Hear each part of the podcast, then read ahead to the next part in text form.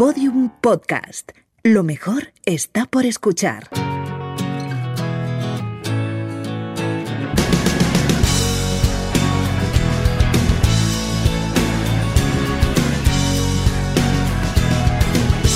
La redada. Turno hoy de hablar de gastronomía con Carlos Cano en la redada, al que solemos relacionar con cosas así gochas como el cachopo o el cocido madrileño, pero que también tiene una faceta refinada.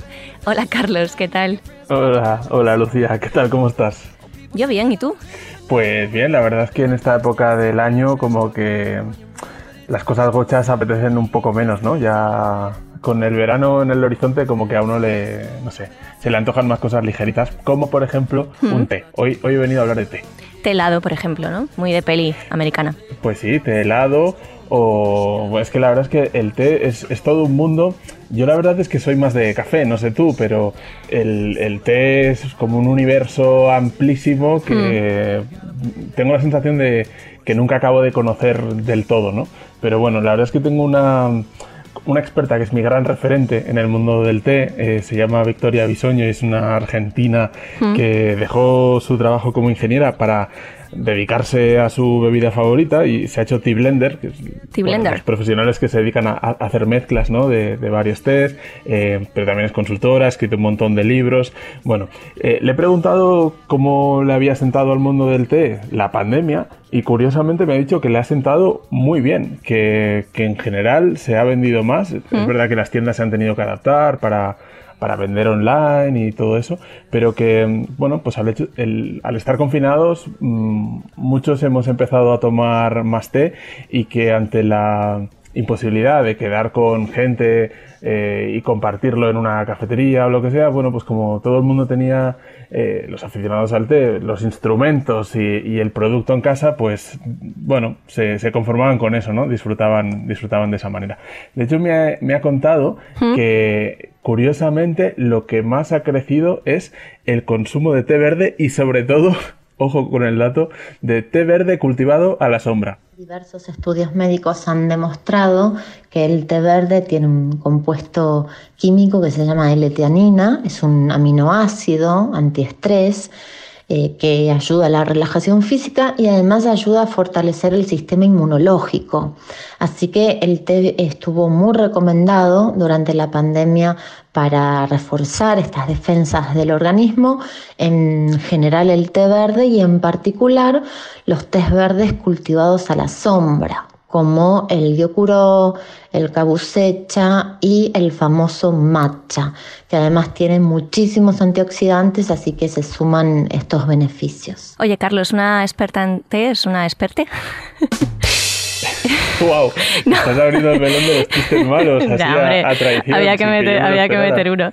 Oye, eh, yo, por ejemplo, que no consumo café, yo creo que el té es una gran alternativa para los que no consumimos café, pero siempre se tiende a asociar a que es una bebida más de, de generación eh, boomer, incluso diría que de gente joven, ¿no? Pero esto cada vez menos, ¿verdad? Mm, sí, bueno, a ver, yo creo que es una bebida mm, pues transversal, ¿no? Eh, pero me, me, ha sorprendido un dato que me, que me, comentaba Victoria Bisoño y es que al final tanto los millennials como la generación Z, tú y yo somos millennials, eh, mm. y entramos un poco en esa, en sí, esa categoría. millennial añejo, eh, o sea, ya, ya bordeando el fin del millennial, pero sí. Pero, pero millennial, y al sí, cabo. Millennial, millennial, sí.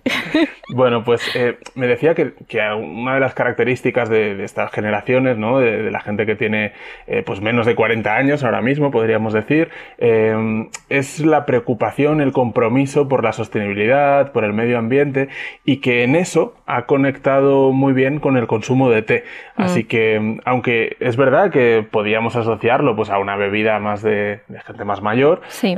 Al final estos valores que van asociados al té, pues les ha, les ha permitido acercarse a esta bebida, ¿no? Eh, sí que entre los boomers el consumo es más elevado, mm. pero, pero no exclusivamente, o sea que ya está consiguiendo un poco calar entre todas las franjas de edad. Y en todo caso, para el que no haya probado nunca el té o no se haya metido a fondo en esta bebida, le interese, quiera explorar, eh, ¿cómo hay que iniciarse? Bueno, pues eh, Victoria Bisoño me decía que lo mejor es buscar sabores que ya sabes que te gustan. Los tea blenders generamos muchísimas mezclas de té con especias, con flores, con frutas, así que hay sabores de té más frescos, más cálidos, especiados, picantes, aromáticos, florales, hay para todos los gustos. Así que creo que para iniciar lo más importante es encontrar un sabor que sea de nuestro gusto personal, algo amigable, para luego poder ir hacia los sabores más complejos o más diferentes de lo que estamos acostumbrados. Y por supuesto siempre les recomiendo arrancar por el té nebras, nunca las bolsitas que es el té de, inferior calidad. Eh, recuerdo que, que, cuando estuve en Madrid con vos, Carlos, hicimos una prueba de un té en bolsita y charlamos de esto. El té en bolsita no ofrece la experiencia sensorial que ofrece el té nebras y mucho más importante, no suele tener los beneficios para la salud que sí tiene el té en hojas sueltas. Hmm.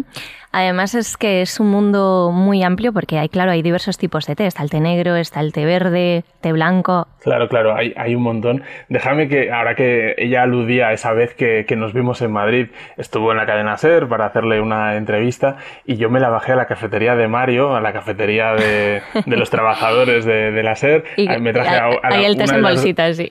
Claro, claro, me traje a una de las mayores expertas del mundo en té a tomarse un té en bolsitas de la cafetería y tendrías que ver la cara que me puso. Pero bueno, la verdad es que fue una experiencia divertida y ella lo explica, lo explica muy bien, lo explica muy bonito, te, te enseña y la verdad es que te entran ganas ¿no? de, de, probar esos tés maravillosos de los que habla. Por ejemplo, me decía que el té negro es ideal para, para, para, el desayuno por la mañana porque tiene, tiene cafeína, menos que un café es verdad, pero tiene cafeína y te, te ayuda a, pues, a despertarte y a empezar el día con fuerza.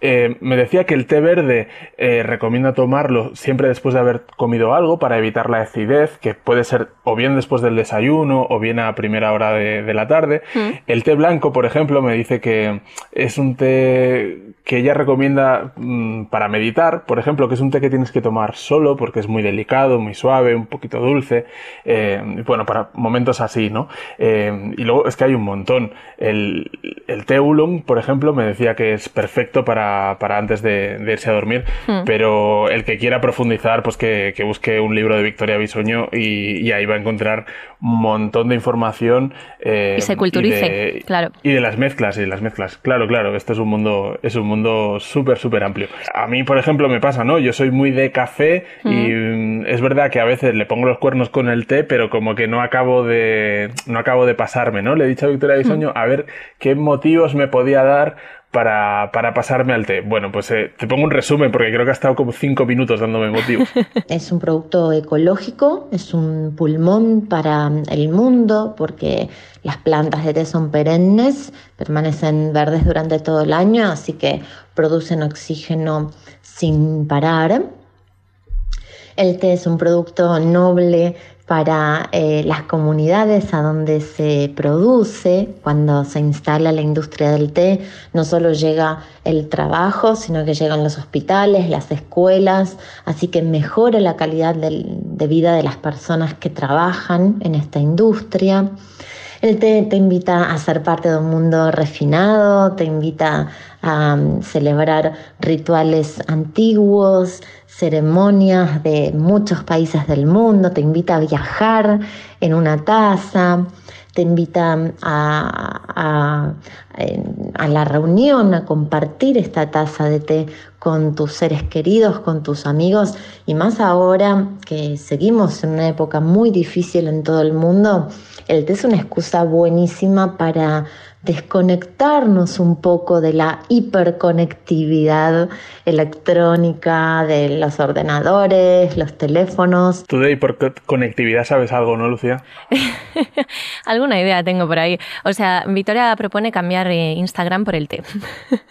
Básicamente, y no sé si, viste, el, otro día Íñigo Rejón eh, decía que, lo más revolucionario que se puede hacer ahora mismo hmm. es aburrirte, es no hacer nada, es eh, pasar de esa dictadura de los stories de Instagram, ¿no? Mm. Eh, un poco por, por nuestra propia felicidad. A veces nos sentimos como obligados a ser productivos todo el rato Sí. y eso a la larga nos acaba generando pues un, un sufrimiento, ¿no? Un, preguntarte por qué no lo estás haciendo mejor cuando, cuando todo tu entorno lo, lo está petando, ¿no? Bueno, pues eh, yo creo que el té es una, es una muy buena forma de empezar esa revolución, eh, aunque debo decir que, que esa teoría de Íñigo Rejón yo ya se la había oído a Ignatius antes, o sea que no es, no es una cosa, no es una cosa nueva, la verdad. Ignatius es el primer político.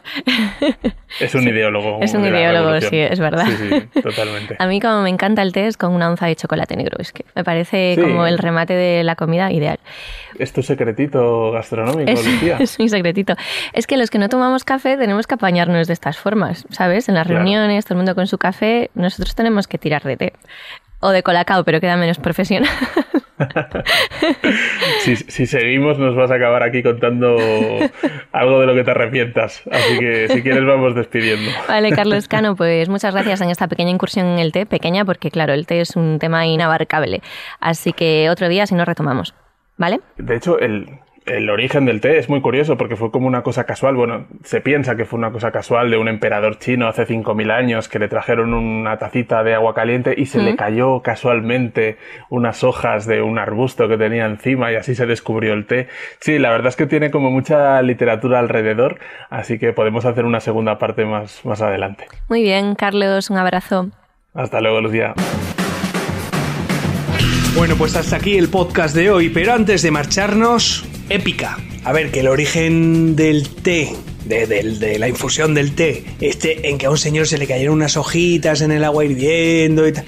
Bueno, pues vale, pues, pues me alegro. Lo que hay que buscar son los orígenes épicos. ¿Quién se comió la primera gamba? ¿Sabes? Que es un bicho así como un centollo, ¿sabes? Es como una araña ahí chunga. ¿Quién se... La primera ostra. ¿Quién se comió la primera ostra? Eso. Eso es lo que hay que investigar. Ahí está la épica. Gente que, que se jugó la vida para que vosotros degustaréis manjares. En fin, pero aquí lo importante es que a un señor en China se le cayó una hoja en el agua hirviendo. Venga, hombre. Un saludo de Lucía Taboada, Juan López y Juan Aranaz. Adiós. Todos los episodios y contenidos adicionales en laredada.com. Síguenos en Twitter arroba redada y facebook.com barra laredada podcast.